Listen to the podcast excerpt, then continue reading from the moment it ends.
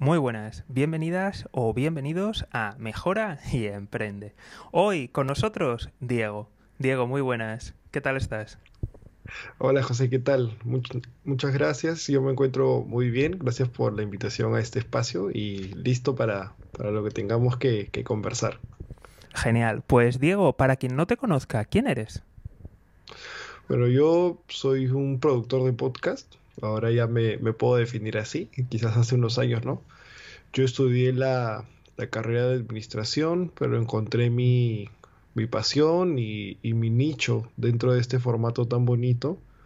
Y hoy en día ya me dedico a, ayudar a empresas, a marcas personales, a, emprendimientos, a que puedan desarrollar y aprovechar este formato, ¿no? Sobre todo de, manera estratégica y poder hacerlo de, de manera profesional.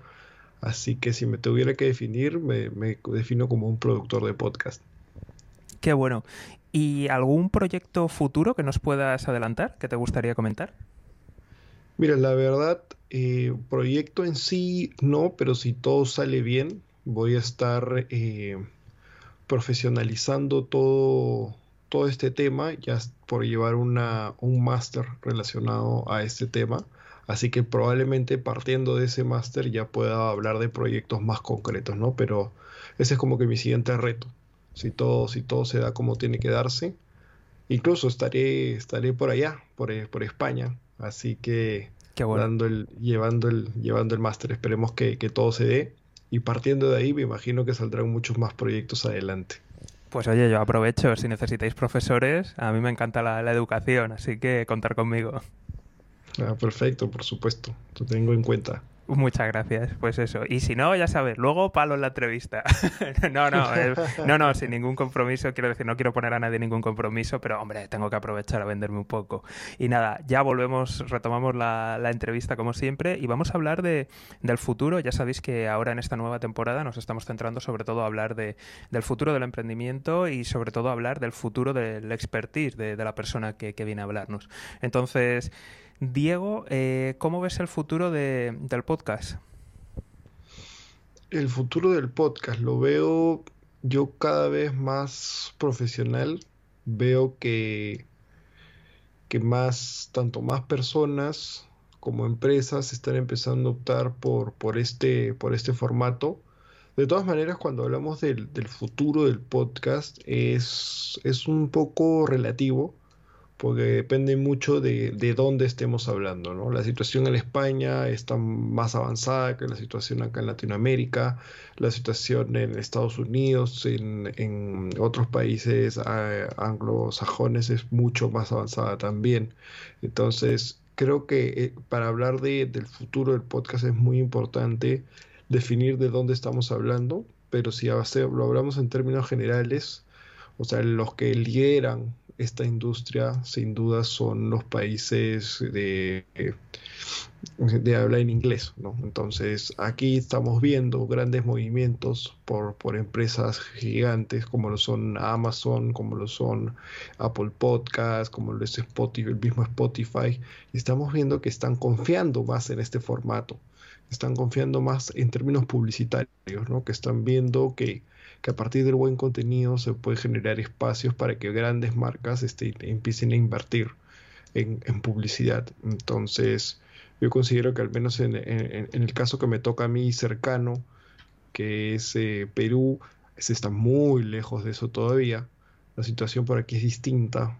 Aquí las marcas lo utilizan más a su favor como contenido adicional, como contenido digital adicional, no tanto como un contenido monetizable per se sino como parte de, una estrategia de contenidos. Y creo que, ese, ese uso todavía se está empezando, o sea, se está normalizando. Todavía no es tan común.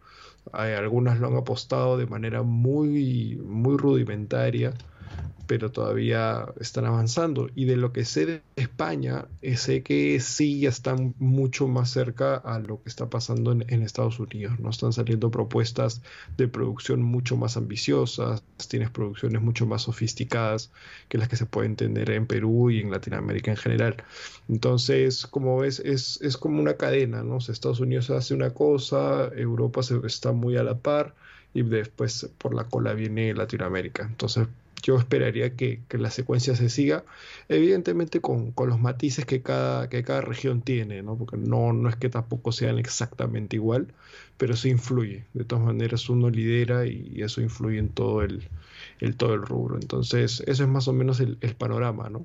Producciones mucho más ambiciosas y usos en el que el producto en sí también se vuelve monetizable. Qué bueno. ¿Y cómo ves eh, en toda esta estructura a, México? ¿Cómo ves el podcasting en México? En México yo lo veo bastante avanzado, ¿no? Como te decía, yo estoy acá en, Perú, eh, que estamos, o sea, dentro de la región, en Perú estamos atrasados, pero en, en la región México se podría decir junto a Argentina, son los más, son los más avanzados en, en, este aspecto, pero México más, México más, México sí es el que lidera, ¿no? Estás teniendo ya muchos contenidos, ya productoras más profesionales, estás teniendo contenido mucho más profesional. Entonces yo creo que si hay algún abanderado del podcasting en, en la, región es México. Sí, es que yo, lo veía los datos y me pasa también viendo la audiencia en general, veo que, está bastante desarrollado y que se escucha mucho. Entonces, saber más o menos por dónde podía estar, pero aún así lo sigues viendo, ¿no? Con un paso que sigue dentro del circuito, o sea, sigue dentro del circuito LATAM, de que va un poco siguiendo los pasos de Europa, ¿no?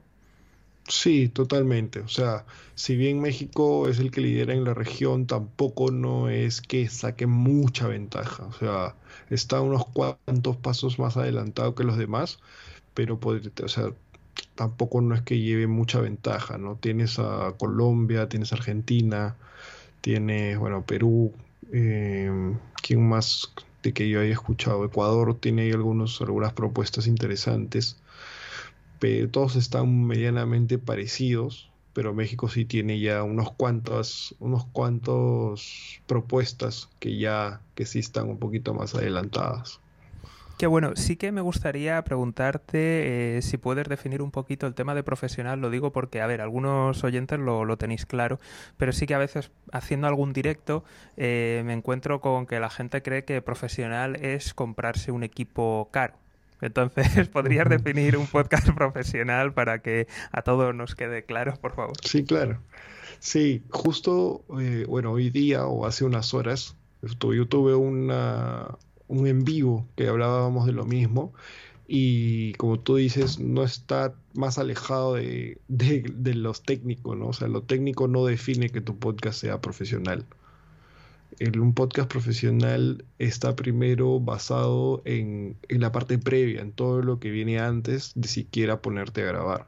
Que viene a ser qué estrategias has utilizado, que viene a ser qué tanto tiempo le has dedicado a perfilar tu podcast, ¿no? Cuando hablamos de estrategia, hablamos de, todo lo que es la audiencia, del planteamiento de objetivos, ¿no? de entender cuál es, de cómo vas tratando tu, tu, contenido. O sea, el hecho de que tu podcast ya pase por ese proceso ya lo hace mucho más, mucho más profesional. Y también es el tema del perfil del podcast, ¿no? ¿Qué estructura le das? Entender el formato que estás haciendo, mantener una, una, una consistencia entre los episodios, ¿no? Que no que un episodio hice algo muy distinto al que le sigue.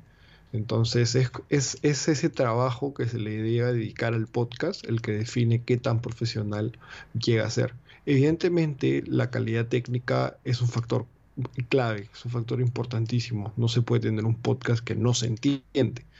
Sin embargo, no es lo único, ¿no? No es lo único. Hay producciones que, que empiezan que empiezan con, elementos muy básicos, pero tú ves que el contenido es, bastante trabajado. Cuando hablamos de trabajado es estructura, empiezas a ver que, que las entrevistas tienen una manera de, seguir, o sea, han sido pensadas, ¿no? No son conversaciones espontáneas todas. Son, son, entrevistas que tienen una lógica que tú las sigues. O cuando hablas solo, o cuando haces una narración. O sea, es, es la profesionalidad viene en, el tratamiento y en la gestión del contenido. ¿No? Cómo se va, cómo se maneja ese contenido, si el contenido fue trabajado, si hubo una investigación que se nota que se hizo, ¿no? O sea, si, si haces desde una entrevista básica, tampoco no estoy diciendo que hay que hacer un trabajo periodístico necesariamente, pero si vas a entrevistar a alguien, lo mínimo que puedes hacer es entrar, investigar, saber qué cosa quieres preguntarle, entender por qué quieres preguntarle determinadas preguntas. O si vas a hablar de un tema, lo mínimo que debes hacer es manejarlo de, manera inicial al menos. No vas a ponerte a, conversar o opinar de un tema que no, que no dominas eh, de cierto modo. Entonces creo que va mucho más por ahí el tema de la profesionalización del podcast. Qué bueno. ¿Y cuáles crees que son los elementos de éxito de un podcast, sobre todo a nivel empresarial o incluso de marca personal? Mira, la clave del, podcast no, no, es nada nuevo bajo el sol, es la constancia. Yo creo que un podcast es, es exitoso cuando es constante y cuando tiene un nicho bien delimitado, ¿no? Por más que tú creas que tu podcast puede ser muy popular porque lo vaya a escuchar todo el mundo, nunca es así, o sea, nunca lo escucha todo el mundo. Siempre lo escucha un nicho y es mejor si solo escucha un, un nicho, porque puede generarle mucho más valor a ese grupo de personas que hacerlo amplio. Entonces, es ser constante, entender bien a quién estás hablando y generar contenido que realmente le aporte a estas personas. Si tú combinas estos tres, eh, el efecto empieza a dar, a dar, ¿no? Vas a tener un episodio que quizás se vuelva viral y toda la constancia que tuviste antes te va a ayudar. Entonces es, es, la combinación de los tres, nunca solo uno por separado. Y también cuando digo calidad de contenido es tanto técnica como lo que hemos conversado ahorita, ¿no? que es la cómo se ha planificado, se ha gestionado todo esto. Creo que, que hace, sí hace la diferencia, o sea, se nota, se nota cuando un podcast está bien pensado, cuando está bien estructurado, etcétera, ¿no? ¿Qué puede aportar un podcast a un profesional eh, independiente, freelance o incluso aunque no sea freelance, pero que es directivo y que trata de moverse entre empresas? Uy, hay, hay muchos beneficios, ¿no? Justo en, nuestro canal de YouTube hicimos hace poco un, un, video sobre eso y tienes varios temas. El primero es el de que te posiciona como un experto en tu tema, ¿no? O sea, la capacidad que, que tú tienes de, de hablar voy a hablar en, promedios, pero la capacidad que tienes de, hablar todas las semanas, un promedio de media hora o más, porque sabemos que el podcast es, un formato largo. Eso ya quiere decir que por lo menos algo de tu tema tienes que dominar o tienes que saber. O sea, no cualquiera habla tanto sobre un tema. ¿no? O sea, si hables de de, no sé, supongamos que estás en el sector del marketing, o el sector de las finanzas, en el sector de moda, no sé. Bueno, moda es un poco más visual, pero por dar un ejemplo. O sea, que tengas esa capacidad de hablar todas las semanas un promedio de 30 minutos, quiere decir que algo, algo sabes, algo dominas. Entonces ya, ya empiezas a generar esa imagen de, de, de conoces sobre el tema, de que dominas el tema. Luego viene el tema del networking. O sea, el networking es impresionante. Cuando tienes entrevistas, ahorita tú y yo estamos contactando, cuando empiezas a, conocer a las personas, ese momento antes y después de grabar no lo tiene prácticamente ningún formato, ¿no? O sea, en, YouTube, si tú haces videos de YouTube, normalmente los haces solo, o si tienes entrevistas, son, eh, son en vivos, nunca sueles grabar un video de YouTube así nomás, por fuera, a menos que sea un podcast, ¿no?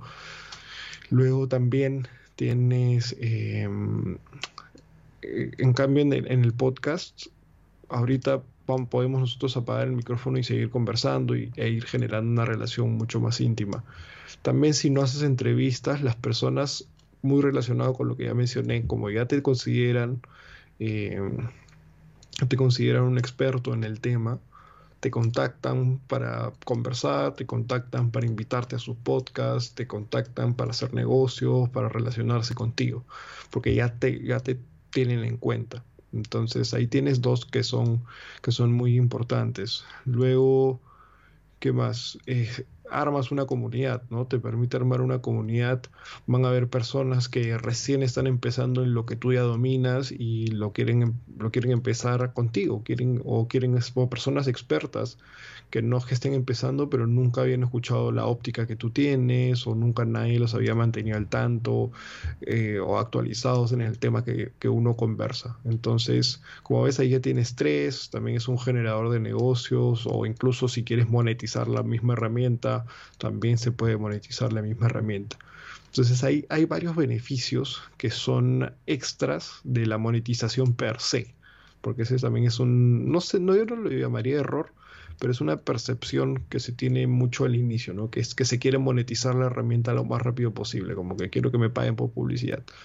Pero no, o sea, hay, hay muchos más beneficios, como te digo, que son mucho más valiosos. O sea, si tú tienes un servicio, un producto, creo que es mucho más valioso que gracias al podcast puedas vender eso a que solamente ganar unos centavos porque YouTube te pagó por publicidad, ¿no?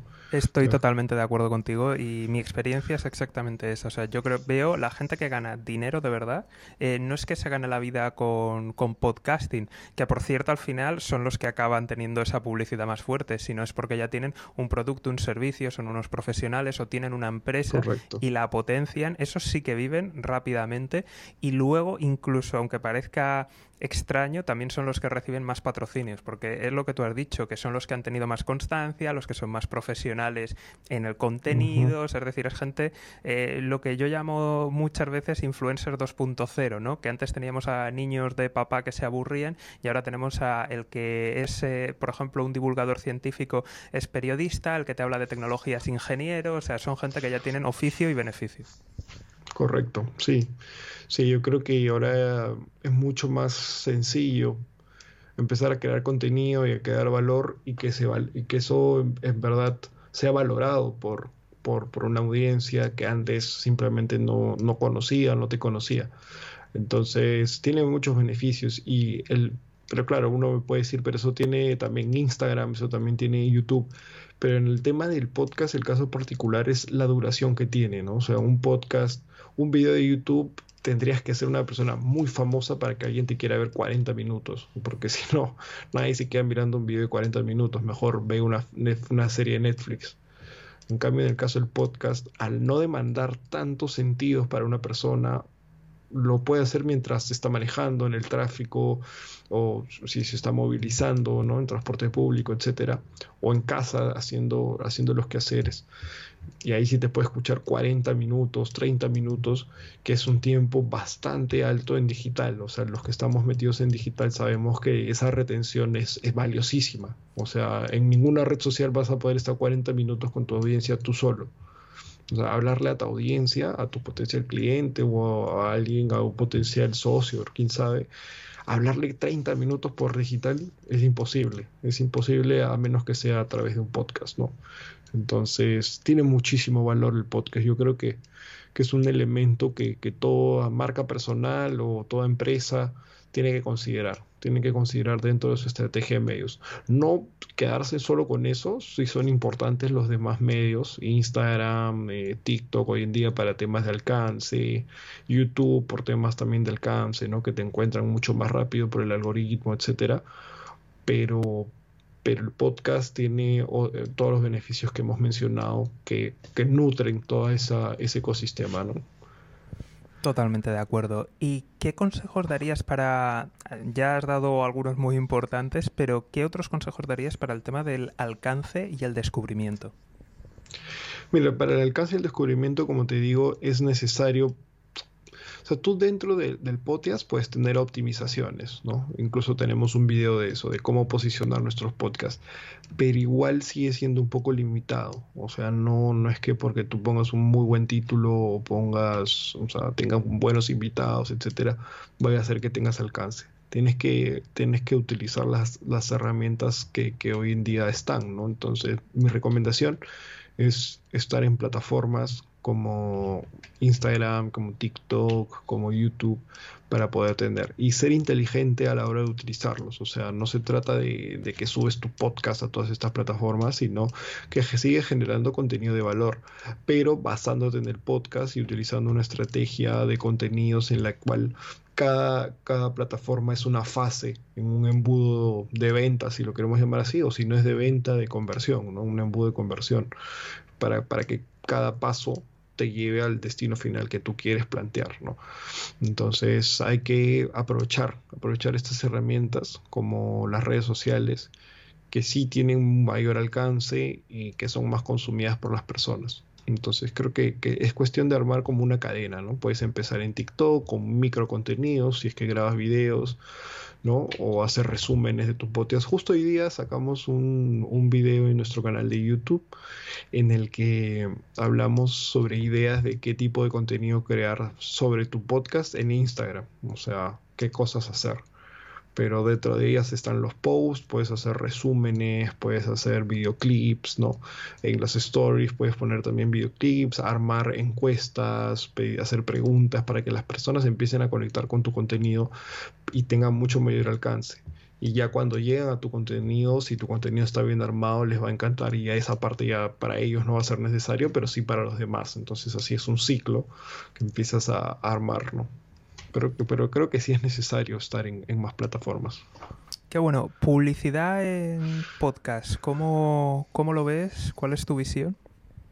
Mira, eh, publicidad en el sentido de que de promocionar tu podcast para que alguien lo escuche, no. Todo, los dos, tanto de que alguien lo escuche como hacer publicidad inbound, o sea, es decir, todo, o sea, tanto para gente que a lo mejor quiere marca personal o una pequeña empresa que quiere tener más alcance, o sea, todas las combinaciones posibles de publicidad. O sea, es una pregunta global. ya, perfecto. Mira, publicidad. Primero hablemos de que qué pasa si yo tengo mi podcast y quiero promocionarlo, pagar publicidad en redes, lo hemos hecho, en realidad no es tan efectivo. ¿Por qué? Porque tienes varios, varios pasos. O sea, tú, por ejemplo, supongamos que vas a hacer una publicidad en Instagram. Entonces empieza a correr la publicidad, la persona primero ve el post. Luego, si, si es que le interesa, va a hacer clic. Va a ir a la plataforma que tú has elegido, que para eso solo puedes elegir una, ¿no? que es Spotify, Apple o la que sea. Y cuando llega ahí, todavía tiene que poner play. Entonces ahí tienes un punto de fricción en el que no, o sea, que tú tengas impresiones en, en, en, las redes no te asegura que vaya a, hacer play, ¿no? Como que tienes ese punto de fricción bastante alto. Que, que, yo no recomendaría al menos al inicio en, en, ese tipo de publicidad. ¿no? La mejor publicidad que puede hacer uno para su podcast es participar en otros podcasts. O sea que porque ya sabes que son personas que están dentro, que escuchan podcast. Me dejo entender. No es como, como, o sea, si tú haces publicidad en Instagram, si bien le, le vas a llegar a tu público, em, no necesariamente son personas que escuchan podcast. Entonces no, no te asegura nada puede ser que les interese tu tema, pero no, escuchar podcast también es mucho de, costumbre, ¿no? De ser una persona que escucha podcast por costumbre. O sea, es muy raro que seas la primera vez. Entonces, para promocionar tu podcast es participar en otros podcasts, pedirle a los que ya te escuchan que compartan tu podcast con personas que saben que les va a servir. Eso es mucho más eficiente. Entonces, ahí tienes, tienes por ese lado. Ahora, si queremos hablar de eh, promocionar tus productos o servicios en tu podcast, sí, sí sirve, ¿no? Sí sirve. Sí, es bueno estar eh, siempre mencionando quién eres, qué es lo que haces, o sea, no dejar, no hacer tampoco como si fueras una radio, ¿no? Que, que, promociona cada rato servicios y productos, pero sí mencionar, ¿no? Y sobre todo si es que hablas de, o sea, si, si tu podcast es sobre el tema que hace tu empresa, hablar desde tu experiencia, ¿no? Hablar desde lo que te ha pasado en tu, en tu lo que tú haces, en tu, en tu día a día, en tus acciones, en tus actividades. Eso ayuda muchísimo y conecta, porque primero son historias, segundo es experiencia, o sea, las personas dicen, ah, mira, lo ha hecho, ya tiene la experiencia, ya lo sabe. Entonces, esos dos factores son claves para generar confianza y generar engagement, ¿no? Contar historias, un buen storytelling sobre lo que te pasó el otro día, haciendo un es como si yo te contara, el otro día estaba grabando a distancia, entonces la gente conecta con la historia y sabe que, si así ya tuve un problema, igual lo puedo resolver, que conozco la herramienta, o sea, hay muchas cosas, mucho valor en contar tus historias del día a día en el podcast. Entonces, esa yo creo que es la mejor manera, ¿no? Como que sea lo más orgánico posible. De esa manera puedes tú promocionar tus podcasts, hacerle publicidad a tus servicios, si eres un freelance o si, o si eres un ejecutivo también, ¿no? También te sirve para promocionar la empresa en la que trabajas. Entonces, yo creo que eso sería. Luego ya trabajar con marcas sí es un tanto distinto, es otro tipo de publicidad, en el que ya la marca tú tienes que, que venderle tu audiencia, tu engagement, ¿no? Tu, tu, tu, ritmo de crecimiento. O sea, ellos van a, tienen que ver cómo estás estado creciendo y tienes que ver cuánta retención tiene tu podcast, ¿no? Cuántas, cuántos, cuántos está consumiendo de cada episodio. Entonces, estas métricas son las que tú tienes que, que evaluar para que una marca eh, se sienta atraída para, para invertir en tu podcast, porque al final para la otra marca sí eres una inversión, ¿no? Estoy hablando si eres un proyecto independiente que sí busca monetizar el podcast directamente. Entonces, ese es, esos son los, los, los, factores. Entonces, ahorita ya hemos hablado de, de publicidad en general. Qué bueno, qué bueno. No, no, está, está muy bien. Y entiendo por lo que has comentado que daña e, efectivamente si se hace un crecimiento eh, a base de publicidad y no 100% orgánico, pero los porcentajes de daño entiendo que son menores que, en YouTube, ¿no? O sea, porque en YouTube un canal que ha sido movido con, publicidad, los, los engagement, los rebotes que da, o sea, al final acaba eh, haciéndole mucho daño. ¿Son aquí igual de... que creo que no, pero si nos lo puedes aclarar un poco, ¿es el mismo daño que en YouTube? ¿Menor o cómo, cómo funciona? O sea, yo creo que, va muy similar. ¿ah? No te podría dar un número exacto, no lo, he, no lo he evaluado, pero sí he visto que si la persona no llega de manera orgánica por interés genuino, los consumos también son bajos. Y en podcast es mucho más notorio, por lo mismo que es un formato largo. O sea, por lo mismo que son media hora, 40 minutos, si la persona no, o sea, solo llegó porque, bueno, le apareció tu publicidad o algo así, eh, lo va a escuchar dos, tres minutos y eso es mucho más eh, vergonzoso, si lo queremos llamar, con respecto que con un video de 10 minutos de YouTube, ¿no? Porque en YouTube el promedio de los videos es 10, 15 minutos, mientras que en, en podcast el promedio es 30 minutos, 40 minutos. Entonces yo sí fomentaría que, que se llegue de manera orgánica y hay maneras para, para generar eso, ¿no? Y generar retención también. Hay algunos hacks, ¿no? En el que, pero que también son muy similares a los de YouTube, en los que puedes, no sé, hacer determinados juegos, sorteos, es decir, si se quedan hasta más de, o sea, como que a lo largo del episodio está dando una clave, como que eso también genera engagement, ¿no? Pero entonces tienes que ser muy cuidadoso si es que vas a usar publicidad o pauta, como se conoce, eh, en que eso es, eso es el inicio, pero cómo lo enganchas para que se quede más tiempo, ¿no? No te puedes confiar en que porque hiciste pauta ya las personas van a consumir todo tu contenido. Qué bueno, entonces entiendo que muchas marcas están haciendo sus podcasts no mal, sino re mal, y esos podcasts van a tener que abrir otros porque si no lo orgánico ya lo van a tener fastidiado, ¿no? Bueno, en este caso, mm, como me decía, Spotify y estas plataformas no funcionan. A menos, o sea, estoy excluyendo a YouTube porque YouTube es videos, no es, solo podcast. Eh, no, es que tengan un algoritmo, así que no, no, no es necesario abrir una nueva. o sea, puedes incluso cambiar algunas cosas de tu canal y, no pasa nada. Eso es lo bueno, de que no tenga algoritmos tan desarrollados como los, como los otros, ¿no? O sea, que no es que ya Spotify te va a poner la cruz, no, todo, o sea, no tiene nada que ver. O sea, tú puedes tener, haber empezado muy mal, pero después hacer los cambios correctos, hacer una mucha mejor promoción a través de otras plataformas, empezar a aparecer en otros podcasts y tu podcast puede resurgir, no pasa nada, o sea, no, no, no tiene nada que ver con, no hay algoritmos aquí como en, como en YouTube que, que sí, o en, como en TikTok que ya te trabas y ya, ya fue, no, acá no, acá no pasa eso. Porque Spotify no es, no tiene la naturaleza de buscador que tiene YouTube. Spotify es una librería de, de, de podcast, de videos. O sea, no es que, no es como Google que lo que busca es resolver tu problema y que si no enganchas ya lo tuyo no sirve. No, no es así. O sea, independientemente de que tu episodio sea de hace tres años, y ya no haces más podcast, pero si tu título es algo que una gente buscó en Spotify, va a aparecer. O sea, si tú quieres decir, no sé, cómo invertir en bolsa, tu episodio puede ser de hace tres años, pero si tu título es cómo invertir en bolsa, va a aparecer. Solo que obviamente ya dependerá de la persona, si que entra y ve que es de hace tres años, obviamente no es lo mismo, pero a lo que voy es, si hablamos netamente de algoritmo, va a seguir apareciendo, no es que te lo va a descartar. Qué bueno. Y para el tema de, de, colaborar, ¿existe algún hack, alguna recomendación? Lo digo porque yo veo que cada día es más, más difícil cualquier tipo de, de colaboración. A mí me cogió ya que tenía más de 10.000 seguidores en, LinkedIn y siempre al final pues eso ayuda bastante y luego facilita muchísimo las cosas. Pero si tuviera que empezar desde cero y no tengo potencia en otras redes de contacto, ¿qué, qué se podría hacer? Lo digo porque también otra de las cosas que veo es que en los grupos de, que hay por ahí, eh, de pues yo qué sé, de Facebook o de Telegram, veo mucho turista, mucha gente que hace uno o dos capítulos, 10 como mucho. Quiero decir, veo que mm, colaborar con ese tipo de gente pues tampoco interesa además de, que tienen poca fiabilidad. Entonces, ¿cuál es tu, tu consejo? ¿Qué crees que, que se puede hacer?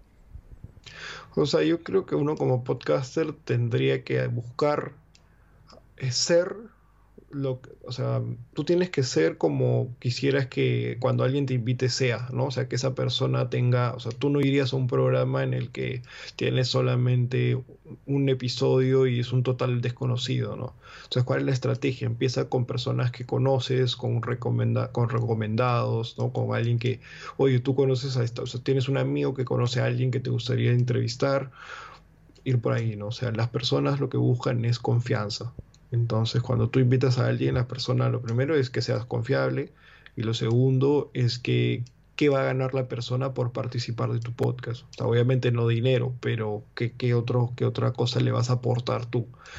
De repente no es alcance, no es fama, pero de repente le puedes decir, o sea, que vas a generar una buena conversación, que el contenido que tú generes también se lo puedes compartir porque van a, va a decir cosas interesantes y esa persona lo puede utilizar en sus redes, etcétera. O sea, hay muchas maneras de, de ser, de ver, de, de generarle un valor a tu invitado. Eso es clave. O sea, cuando tú haces un podcast, tú tienes que ver de generarle y hacer que la persona se sienta cómoda y sienta que está aportando a una comunidad. O sea, y esto va mucho desde las preguntas que haces, va mucho desde cómo está estructurado tu podcast, ¿no? O sea, si la persona ve que estás improvisando, que no, que no dominas el tema, no se va a sentir cómoda, ¿no? Entonces, lo primero es que tienes que ir construyendo lo que se conoce como un pedigrí, ¿no? Como un, oye, estoy teniendo estos invitados y después pues ya pasas a invitados de mayor calibre. Eso es lo que, por ejemplo, hicimos nosotros con contenidos con nuestro podcast.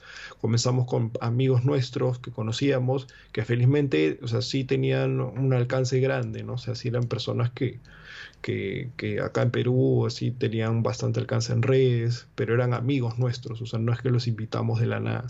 Y una vez que ya teníamos, los teníamos a ellos, ya podíamos ir donde otras personas y decir, mira, hemos los hemos tenido a ellos.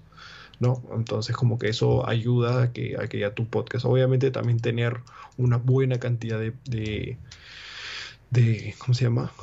De episodios ayuda. Sí. Y es clave entender por qué invitas a alguien. O sea, no se invita a alguien porque tiene alcance nada más. O sea, tú tienes que invitar a alguien que va a aportar a tu podcast, ¿no? Que va, alguien que sabes que, que sabe del tema, que sabes qué preguntas le quieres hacer, que, qué cosa quieres conversar con esa persona.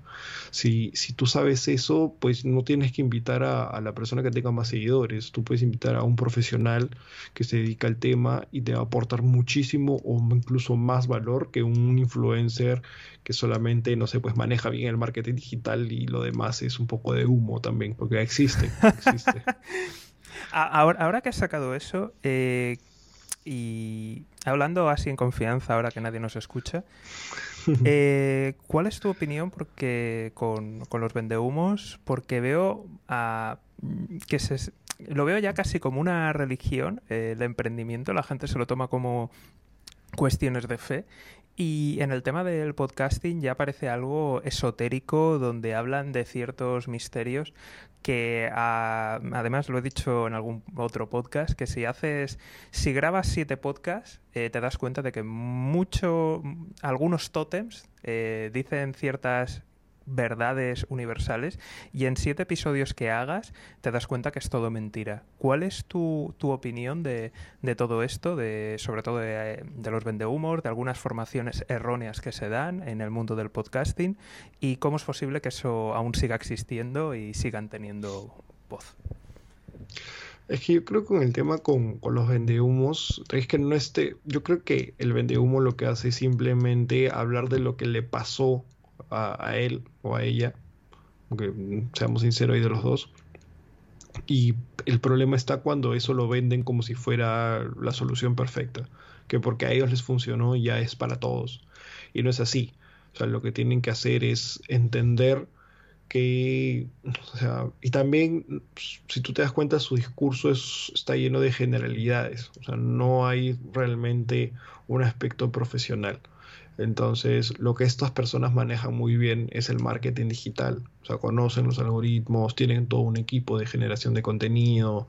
Entonces, y lo que hay que tener mucho cuidado es, en, o sea, es, todos podemos, todos podemos consumir y estoy seguro que hemos consumido de ese, de ese contenido. No tiene nada de malo, pero lo importante es entender de quién viene. Porque, o sea, yo, por ejemplo, sigo a varios de estas personas que son consideradas como vendehumo, pero no por su contenido per se, sino para entender cómo hacen para llegar a tantas personas. No, no, yo también, ¿eh? yo también me, lo planteo y digo, ostras, esto es el contenido, o sea, la realidad fatal, pero oye, el marketing algo están haciendo bien. Exacto. Entonces hay que saber mucho de qué es lo que se consume. Y finalmente cuando te das cuenta el discurso es que, que, entienden muy bien cuál es la necesidad de las personas. Quizás no es muy ético la manera en la que lo quieren resolver, pero esa primera parte la tienen muy clara. Entonces, em, por eso es que, siguen existiendo, porque siguen entendiendo, siguen habiendo personas que entienden muy bien qué es lo que las personas, las personas están adoleciendo o no conocen muy bien y lamentablemente muchos se aprovechan en diferente grado porque hay personas que, que, que no, no, no, lo hacen de manera tan drástica, pero hay otros que sí ya es excesivo, ¿no? Que ya, ya se aprovechan mucho y creen que porque tienen muchos seguidores ya son los expertos en todo y no es así. O sea, no es que la cantidad de followers no te hace experto en todo, ¿no? Entonces, hay que tener cuidado, pero entender que, que nada se hace de un día para otro, que las fórmulas mágicas no existen, que es, es algo tan sencillo como, como el trabajo, o sea, trabajo, pero también trabajo inteligente, ¿no? Seguir avanzando, evaluando. Tampoco no se trata de... Es trabajo constante, pero no piloto automático, sino es trabajo de, oye, ir evaluando, analizando tus métricas y tus cosas y seguir avanzando. En temas de podcasting al menos, que es lo que, la experiencia que yo tengo.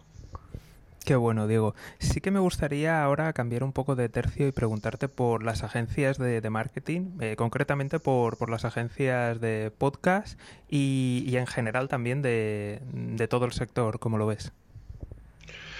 Mira, yo te hablo acá en Perú principalmente para, y de ahí vamos, vamos expandiendo un poco. Acá en Perú es, el mercado es bastante pequeño, es bastante, bastante pequeño.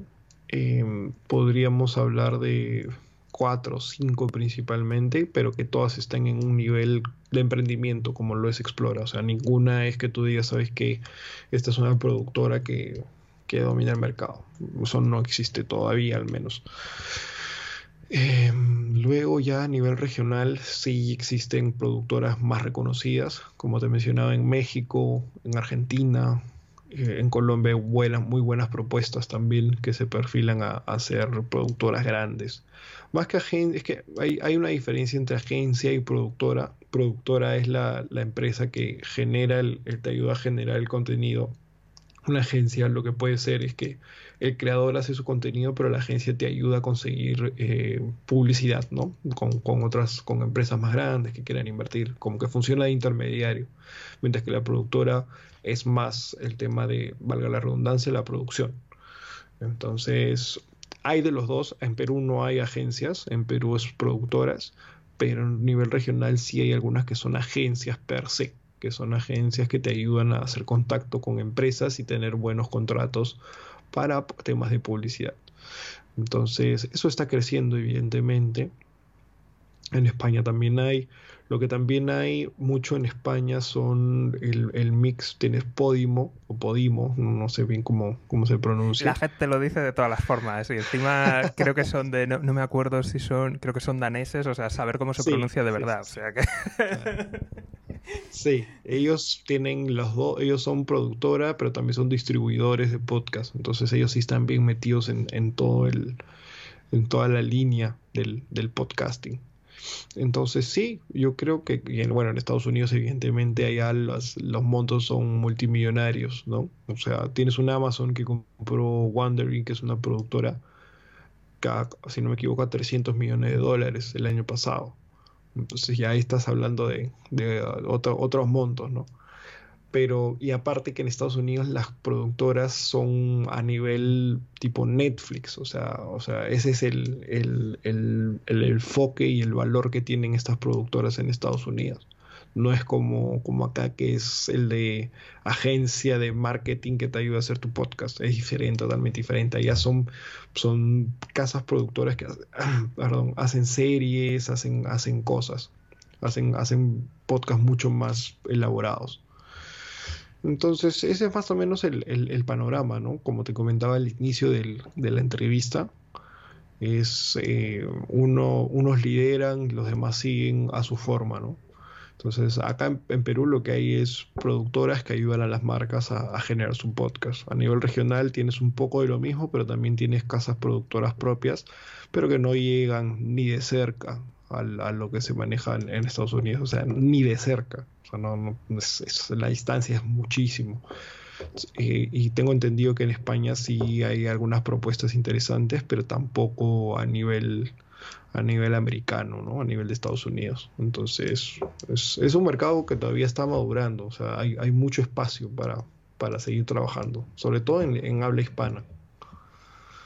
Qué bueno. ¿Y cómo ¿Cómo ves eh, el tema de la educación de los clientes? Porque yo me imagino que si aquí en, España es complicado, ¿no? A veces redes sociales, podcast ya es un poco alienígena. ¿Qué, pasa en Latinoamérica? ¿Cómo, ¿Cómo se pelea eso ante los clientes? ¿Cómo se, se defiende esa propuesta de valor? Bueno, justamente la, propuesta de valor está en eso, ¿no? En, que uno les explica y, les maneja todo el, tema del podcast, porque otra cosa que tenemos que pensar, que por más que a nosotros nos encanten los podcasts, una empresa, o sea, su, su, negocio no es el podcast, el podcast es un elemento más y punto. Por más que a nosotros nos pueda encantar hacer un podcast, todo tenemos que ser realistas y tenemos que ser prácticos.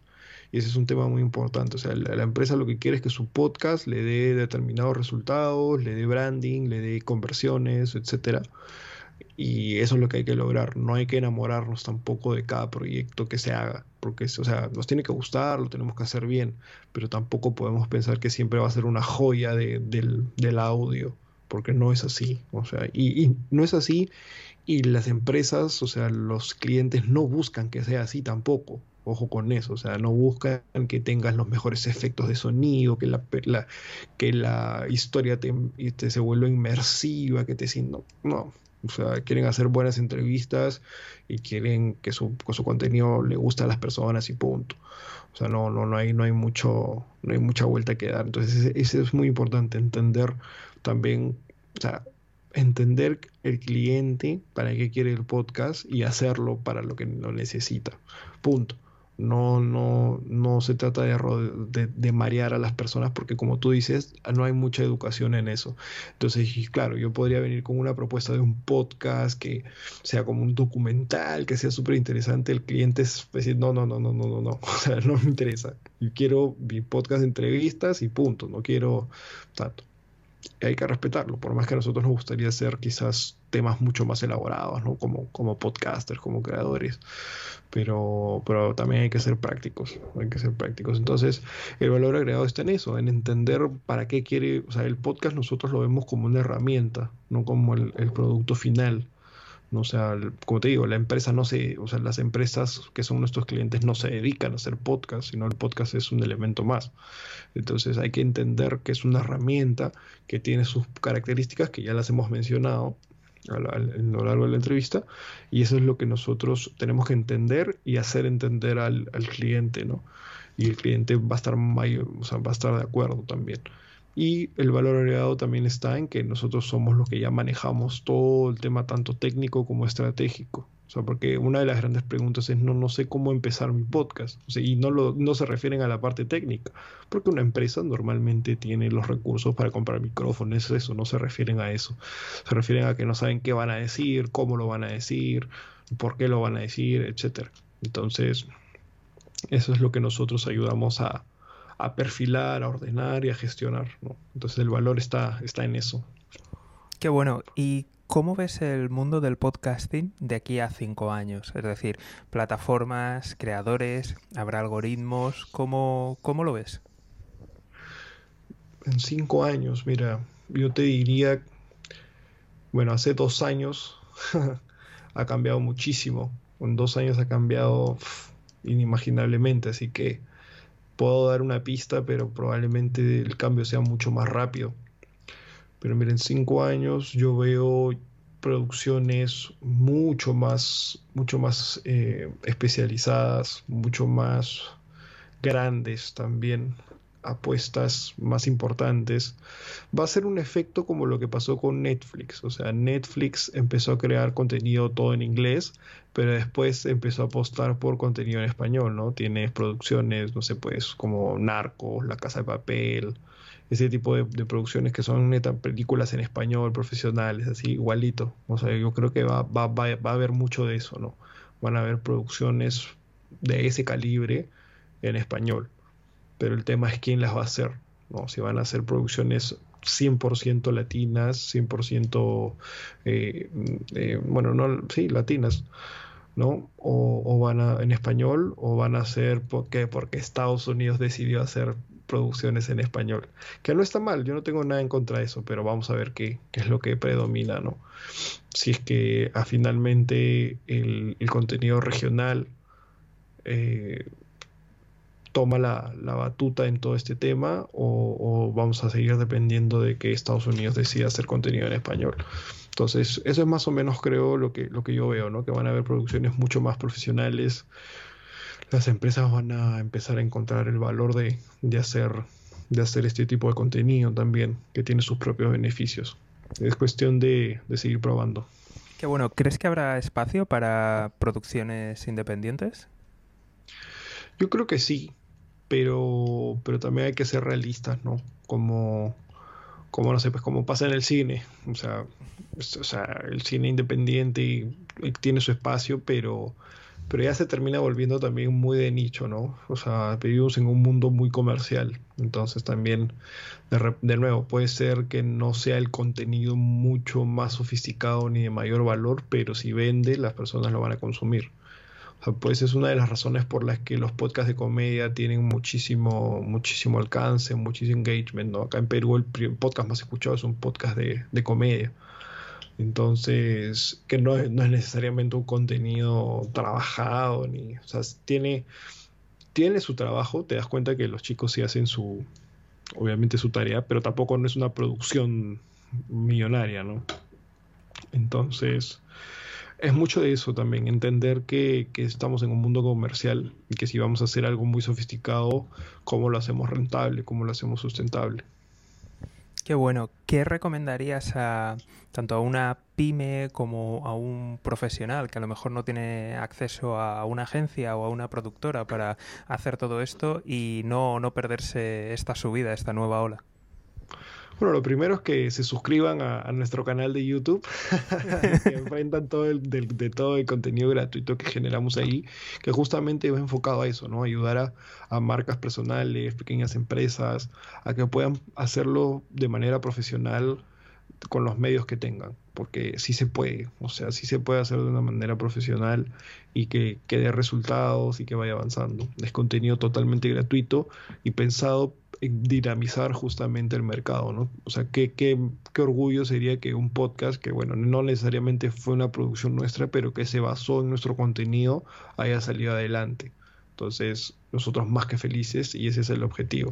O sea, fuera de, de, bromas, es sí, o sea, yo les recomendaría, sí, edúquense en cómo se hace un podcast de manera profesional. Si es que pueden, nosotros no tenemos cursos, tenemos asesorías, si es que las necesitan, nos pueden contactar o, lleven cursos que quizás sean más económicos, de personas confiables, eso sí, no deben de humos, como ya dijimos, pero, pero sí consuman ese contenido y, manténganse al, tanto, ¿no? Al tanto de, de, mejores prácticas, de mejores cosas, que contenido gratuito hay un montón, hay un montón, empezando por nosotros, que ya tenemos más de casi 40 videos relacionados a podcasting, así que no hay excusa, no hay excusa para no empezar, no hay excusa para, para no hacerlo bien. Entonces eso, eso principalmente recomendaría. Qué bueno. ¿Y alguna pauta así más concreta de, por ejemplo, recomendarías una vez al mes, una vez a la semana? Oh, ok, ok, ok. Ya, ya te sigo. Em, en cuanto a producción, en realidad eso es relativo. Lo que yo siempre digo es evalúa tu situación. O sea, si tienes el tiempo, o sea, como decimos, ¿no? La constancia es clave. Entonces, para que tú, tú date cuenta y, oye, ¿con qué constancia voy a poder cumplir mi podcast? Lo puedo hacer todas las semanas, lo puedo hacer una vez al mes, lo puedo hacer cada vez. Eso es relativo, o sea, de nuevo, no hay una fórmula, no hay una fórmula mágica, o sea, no es que porque tú lo hagas una vez al mes vas a tener éxito, no es que porque tú lo hagas todas las semanas vas a tener éxito, no, así no funciona. O sea, tú tienes que, ya dijimos, ¿no? La clave del éxito son la constancia, la audiencia bien determinada y contenido de calidad. Lo demás es más para ir adornando, ¿no? Son más temas más estéticos, si lo queremos llamar así. Entonces, lo primero es define cuál es tu presupuesto, ¿no? De, de económico, si es que tenemos un video sobre eso, sobre los principales costos que implica hacer un podcast, tanto en equipo, pero sobre todo de tiempo, que es lo que te mencionaba. O sea, cuál es tu presupuesto de tiempo, porque evidentemente uno no se dedica a ser 100% podcaster. Eso, o sea, eso, es así. El podcast suele ser algo adicional que uno hace. Entonces, fíjate si tienes el presupuesto de tiempo, porque tu tiempo finalmente también tiene valor. O sea, tu tiempo tiene, vale algo. Entonces fíjate si tienes tiempo para invertirlo en eso. Y fíjate también para qué vas a usar tu podcast. O sea, no hagas tu podcast simplemente, a menos que lo quieras hacer de hobby, pero eso ya es, acá no hablamos de podcast como hobby, sino hablamos de podcast como herramienta. Entonces, fíjate para qué, para qué, para qué vas a hacer el podcast y enfócate en, que tu podcast cumpla ese objetivo, ¿no? Entonces, es eso, ¿no? Identifica tu presupuesto, dale, o sea, dale un enfoque a tu podcast, para qué lo quieres usar y empieza a aprovechar esta herramienta tan poderosa que te permite muchos beneficios.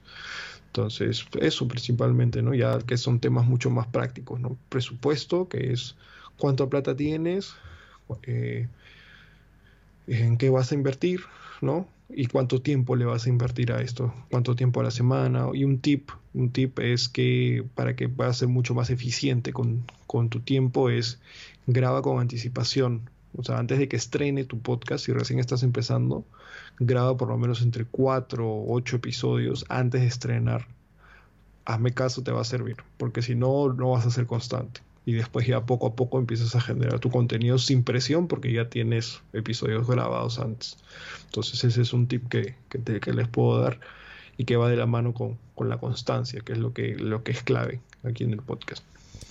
Tres preguntas más. Eh, ¿Ves que, es necesario eh, no hacer descansos a la hora de, de, crear podcast? Me refiero al típico descanso veraniego o en Navidad. ¿Crees que hay, hay que continuar?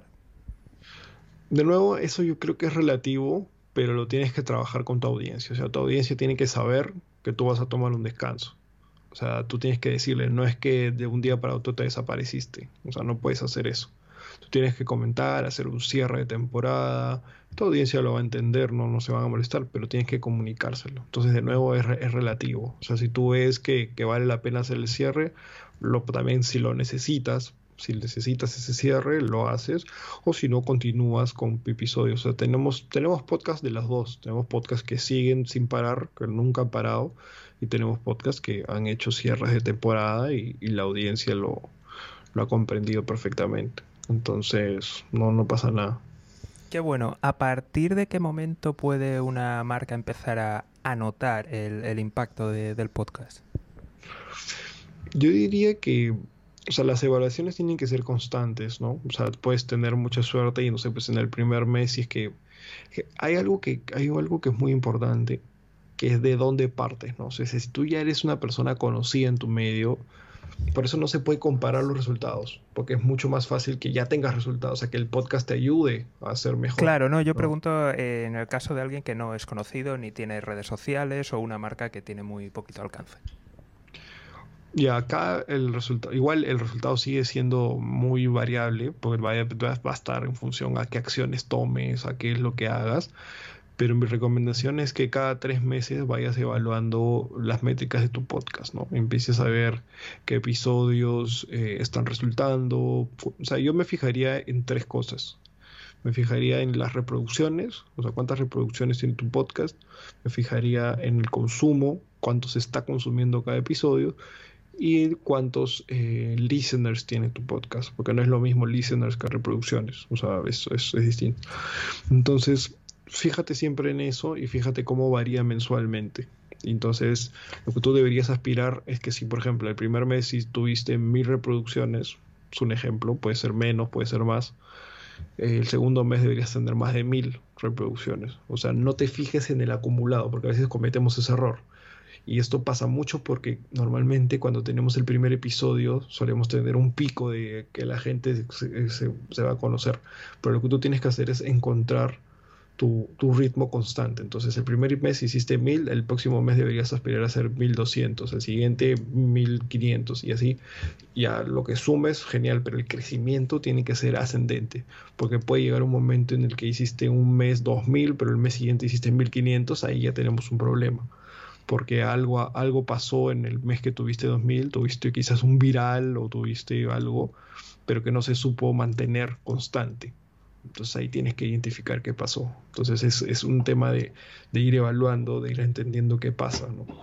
Entonces eso, eso principalmente es lo que yo, yo recomendaría para, para ver si es que estás teniendo efecto. También date cuenta de, qué personas estás conociendo, porque como te digo, los beneficios del podcast son, son varios. Eh, si estás teniendo más negocios, cuántas personas más están preguntando por ti, etcétera, etcétera, ¿no? Qué bueno. ¿Y crees que merece la pena ir a, a la generación de cinco podcasts por semana?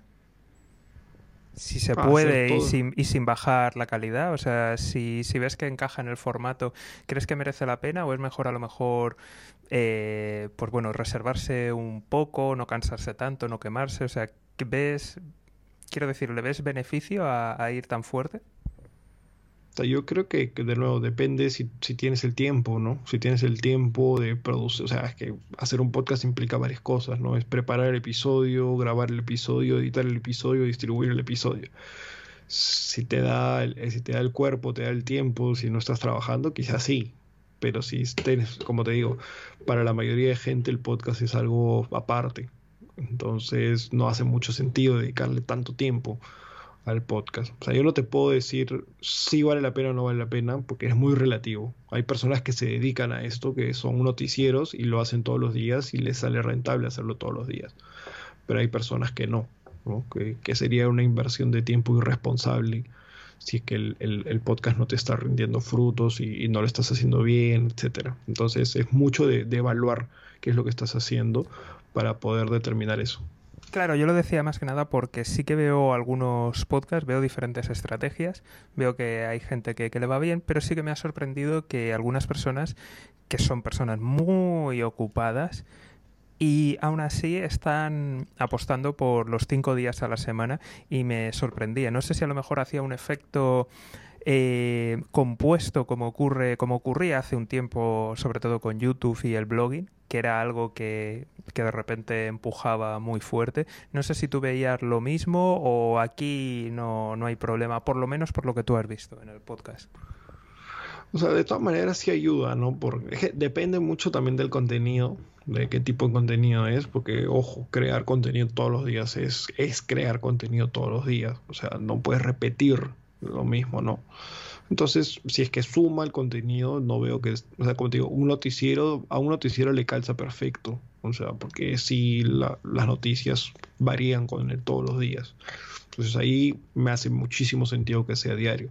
Pero si es un podcast de, no sé, pues de marketing digital al menos, o sea, depende, porque puedes hacer un formato chévere, interesante, en el que des tres tips en cinco minutos todos los días, podría funcionar. Pero si vas a hacer todos los días episodios de 40 minutos sobre marketing digital, está un poquito complicado. Entonces es, es, es, es bastante, es bastante relativo es bastante de, qué es lo que hayas pensado con el podcast, pero en temas de, compuesto puede servir, porque tienes que, o sea, lo que tienes que evaluar es que si estás hostigando o no a tu audiencia, ¿no? Porque si le das mucho contenido, como que también la puedes como que aburrir, porque tampoco el usuario no escucha podcast todos los días necesariamente. Entonces, es mucho, es como te digo, hay, hay muchas variables como para decirte eso, pero por, de nuevo, si es por temas de algoritmo, y porque claro, yo entiendo que en YouTube sí, YouTube te, te felicitaba por subir podcast, un montón, o sea, todos videos todos los días o tres veces a la semana.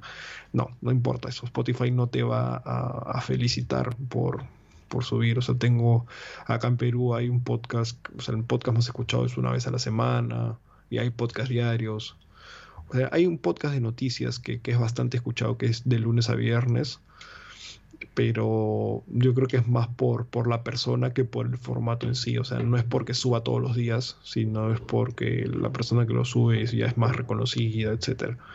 Entonces, te diría que no. O sea, no es que te asegure, no es que porque subas todos los días ah, va a haber un algoritmo que te va a decir, sabes que tú vas a salir primero. No, no necesariamente. De acuerdo. Y ya por último, para cerrar, porque ya se está haciendo tarde, pero aún así, oye, te agradezco muchísimo el tiempo que, nos has dedicado y sobre todo la calidad de, las respuestas, que ha sido buenísima. Eh, ¿Cómo ves el futuro del, emprendimiento en general y en, toda la región? Sí, sobre todo de, lo que más nos puedes compartir. ¿Cuál es tu opinión? Yo el, el emprendimiento de la, de la región lo veo bastante bueno yo justo trabajo muchos podcasts de emprendimiento, entonces veo que, cada vez es, es, un, sobre todo en lo que es startups, veo, veo que hay bastantes propuestas muy interesantes y bastante adaptadas a la región. ¿no? Como que no es lo mismo un servicio gringo que un servicio que está pensado desde acá mismo, ¿no? Entonces, yo lo veo con, buenos ojos, creo que van a salir nuevas propuestas, creo que el capital se está moviendo. Lamentablemente, eh, América Latina específicamente es, es, es una, ¿cómo se dice?, olla a presión en cuanto a temas políticos que afectan lamentablemente. Esperemos que, no, que no sean determinantes, pero las, las oportunidades, las propuestas están. He visto bastantes buenas propuestas que creo que, pueden hacer eh, que pueden ayudar incluso a cerrar brechas, ¿no? O sea, propuestas, propuestas de emprendimientos que ya, ya tienen pensado eh, el impacto social que van a tener. Entonces, creo que, que, sí, que se vienen buenas, muy buenas propuestas que esperemos puedan salir adelante, que puedan salir adelante. Veo que hay, o sea, hoy en día es mucho más accesible empezar un emprendimiento o sea, el acceso a capital, el acceso a, una audiencia, el acceso a, los clientes, etcétera, es mucho más, es mucho más sencillo que antes. La tecnología te ayuda a facilitar todo, ¿no? O sea, te ayuda a tener conexión, comunicación, herramientas. Entonces, yo creo que sí, que, que, hay, es, es, es, un mundo, es un, es un momento en el, que, en el que emprender se vuelve un poco más, no sé si la palabra sea sencillo, pero como que más accesible, creo. No tan fácil, sino como que puedes hacerlo. Hay más probabilidad de hacerlo. Qué bueno. Y desde tu punto de vista, ¿cómo ves el emprendimiento en Estados Unidos y en, y en bueno, iba a decir Europa, pero principalmente en, en, España, que son los dos lugares donde tengo la mayoría de oyentes y seguro que les va a interesar más? No, bueno, en Estados Unidos siempre ha sido, siempre ha habido este interés por la innovación, ¿no? Por el acceso a capital allá, o sea, los capitales fluyen, o sea, los capitales sí se mueven y eso es muy importante, ¿no? Porque eso es una gran diferencia con, América Latina principalmente, que allá los capitales eh, son mucho más accesibles, o sea, las personas sí buscan invertir en empresas, sí buscan, hay, hay otra mentalidad. En España, ahí sí, discúlpame, no sabría, no conozco mucho el, panorama en España. Me encantaría conocerlo. Es más, si es que voy ya lo conoceré un poquito más. Pero en Estados Unidos sí te puedo, porque bueno, lo siento un poco más cerca. Sí te puedo decir que, que las propuestas, la manera de pensar en, el tema del, del no tener miedo al fracaso, allá es bastante, bastante notorio. O sea, acá en, Latinoamérica, no sé cómo será en, España específicamente, existe todavía mucho, mucho, mucho castigo al error, como que no te puedes equivocar, no, no puedes equivocarte porque... Y a veces se entiende, porque hay familias que a veces dependen de esos ingresos, ¿no? Sobre todo por acá, sabes que el contexto a veces es un poco más complicado hay personas que sin familia, hay emprendedores que su emprendimiento es lo único que tienen, ¿no? No es como Estados Unidos, que es diferente. Porque hay más capital, porque no hay capital. O sea, si hubiera capital, tienes un emprendedor que se asigna un buen sueldo y empieza con su emprendimiento, ¿no? O sea, tienes que tener, si yo he tenido la suerte de, tener un gran background, ¿no? Con, con mi familia, con mis anteriores trabajos, que me puedo dar el lujo de, de equivocarme. Por eso, eso creo que es una gran diferencia y un factor muy importante, ¿no? que es un tema ya estructural, que, que las personas eh, en Estados Unidos pueden equivocarse más que acá.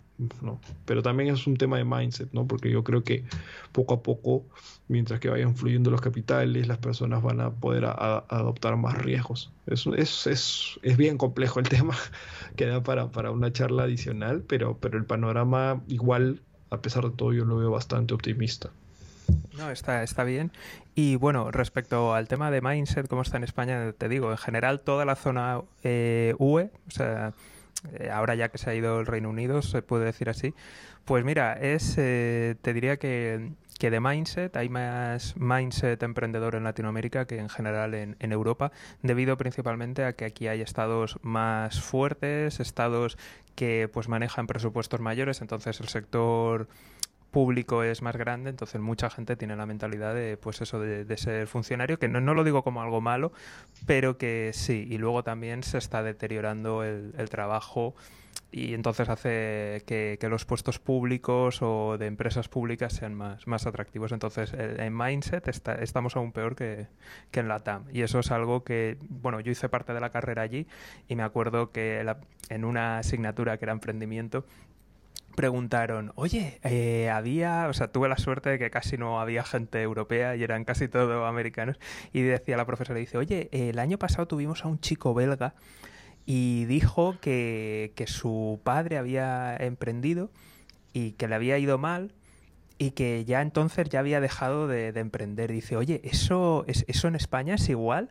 Y digo yo, mira, eso pasa, digo yo, en, en toda Europa somos, somos así. Y allí se sorprendían de decir, pero ¿cómo es posible si es la primera vez que intentas algo? Es normal que fracases, ahora es cuando hay que continuar. Y aquí es pues todo lo contrario. Entonces creo que con eso ya te haces una idea de dónde estamos nosotros de mentalidad y no... sí, me imagino. Sí, sí, es que acá es que también es un tema, como tú dices, de, de contexto, ¿no? O sea, ya tienes estados quizás que, como tú dices, con mayor presupuesto, etcétera. Acá lamentablemente o sea, obviamente yo estoy a favor de que un, Estado no maneje mucho presupuesto, pero también está el tema de que acá se, se intenta que manejen mucho presupuesto, pero ah, estamos inmersos en la corrupción. Entonces, ese dinero finalmente no llega, entonces las personas no tienen mayor opción que emprender también. Ese es otro tema. Acá hay mucho emprendimiento que es por necesidad. O sea, no es mucho emprendimiento por propósito, porque tengo, o sea, lo romántico que se hace el emprendimiento, sino es un emprendimiento porque, oye, si no emprendo, no, no tengo que comer, no tengo que dónde vivir. Entonces, es, son, es, es mucho, es mucho del contexto, ¿no? Mucho de, del contexto, pero bueno, eso, eso tiene para, para, para, para, mucha conversación. Pues oye, yo creo que igual para otra temporada podríamos hablar de, de todo esto y estar más, más que invitado. Vamos a dejar el programa hasta aquí, ya te vamos a dejar dormir, te, te agradecemos mucho que, que hayas venido y sobre todo la, la calidad de, de, las respuestas. Ya sabéis que si nos estáis escuchando, compartirlo con, con un amigo o compartirlo en redes sociales e incluso, ¿por qué no?, hacer las dos cosas a la vez. Y nada, nos vemos aquí en Mejora y en emprende. Diego, muchísimas gracias. Un saludo. Pues gracias a ti, José, y, nada, espero que, esta conversación le sirva a muchas personas para, animarse a empezar un podcast, para reflexionar sobre emprendimiento, en fin, para lo que pueda servirles, que, que así sea. Genial, pues nos vemos en el siguiente programa. Un saludo y toda la suerte del mundo. Chao, chao.